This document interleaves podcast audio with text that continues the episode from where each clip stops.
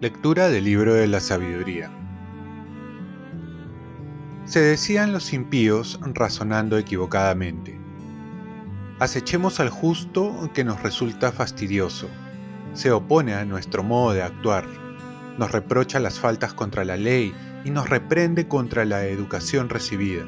Presume de conocer a Dios y se llama a sí mismo Hijo de Dios. Es un reproche contra nuestros criterios su sola presencia nos resulta insoportable. Lleva una vida distinta de todos los demás y va por caminos diferentes. Nos considera moneda falsa y nos esquiva como a impuros. Proclama dichoso el destino de los justos y presume de tener por Padre a Dios. Veamos si es verdad Job que dice, comprobando cómo es su muerte. Si el justo es hijo de Dios, él lo auxiliará y lo librará de las manos de sus enemigos.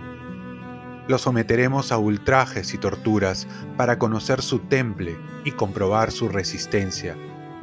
Lo condenaremos a muerte ignominiosa, pues, según él, Dios lo salvará.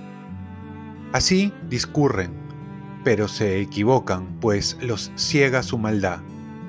Desconocen los misterios de Dios, no esperan el premio de la santidad, ni creen en la recompensa de una vida intachable. Palabra de Dios. Salmo responsorial. El Señor está cerca de los atribulados. El Señor se enfrenta con los malhechores para borrar de la tierra su memoria. Cuando uno grita, el Señor lo escucha y lo libra de sus angustias. El Señor está cerca de los atribulados. El Señor está cerca de los atribulados, salva a los abatidos. Aunque el justo sufra muchos males, de todos lo librará el Señor. El Señor está cerca de los atribulados. Él cuida de todos sus huesos, y ni uno solo se quebrará. El Señor redime a sus siervos, no será castigado quien se acoge a Él. El Señor está cerca de los atribulados. Lectura del Santo Evangelio según San Juan. En aquel tiempo recorría Jesús la Galilea, pues no quería andar por Judea, porque los judíos trataban de matarlo se acercaba la fiesta judía de las tiendas. Después que sus parientes marcharon a la fiesta, entonces subió él también, no abiertamente, sino a escondidas. Entonces algunos que eran de Jerusalén dijeron, ¿no es este al que intentan matar? Pues miren cómo habla abiertamente y no le dicen nada. ¿Será que los jefes se han convencido de que es en realidad el Mesías? Pero este sabemos de dónde viene, mientras que el Mesías, cuando llegue, nadie sabrá de dónde viene. Entonces Jesús, mientras enseñaba en el templo, alzó la voz.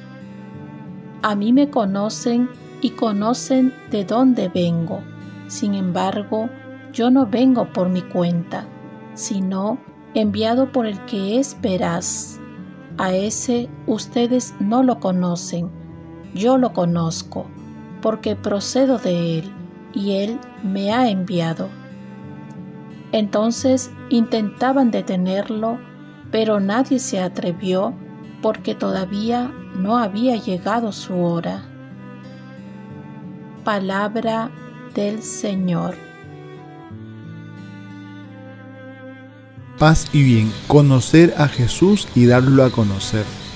Jesús es una realidad que no puede pasar desapercibida, aunque aparentemente hay una indiferencia por muchas personas, siempre lo llevarán a cuestionarse en algún momento de la vida.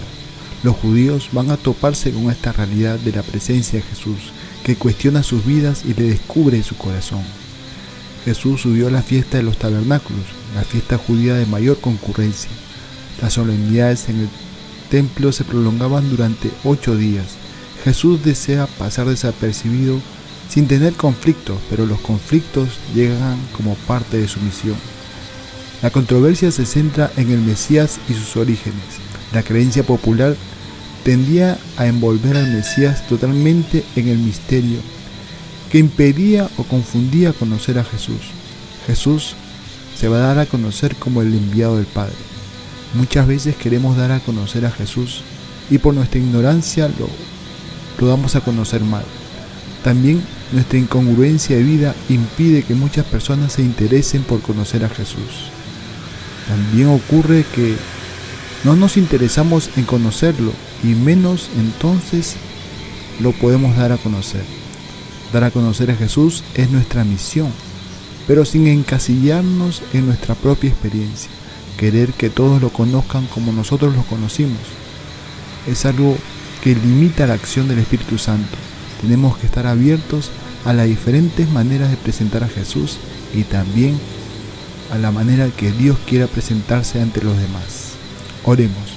Virgen María, ayúdame a conocer verdaderamente a tu Hijo y también a darlo a conocer como Él desea. Ofrezcamos nuestro día.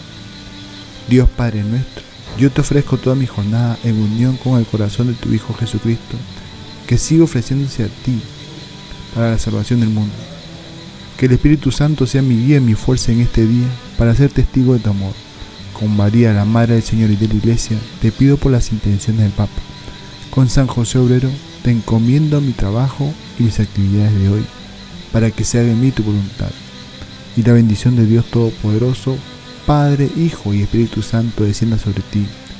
Cuenta con mis oraciones que yo cuento con las tuyas y que tengas un santo día.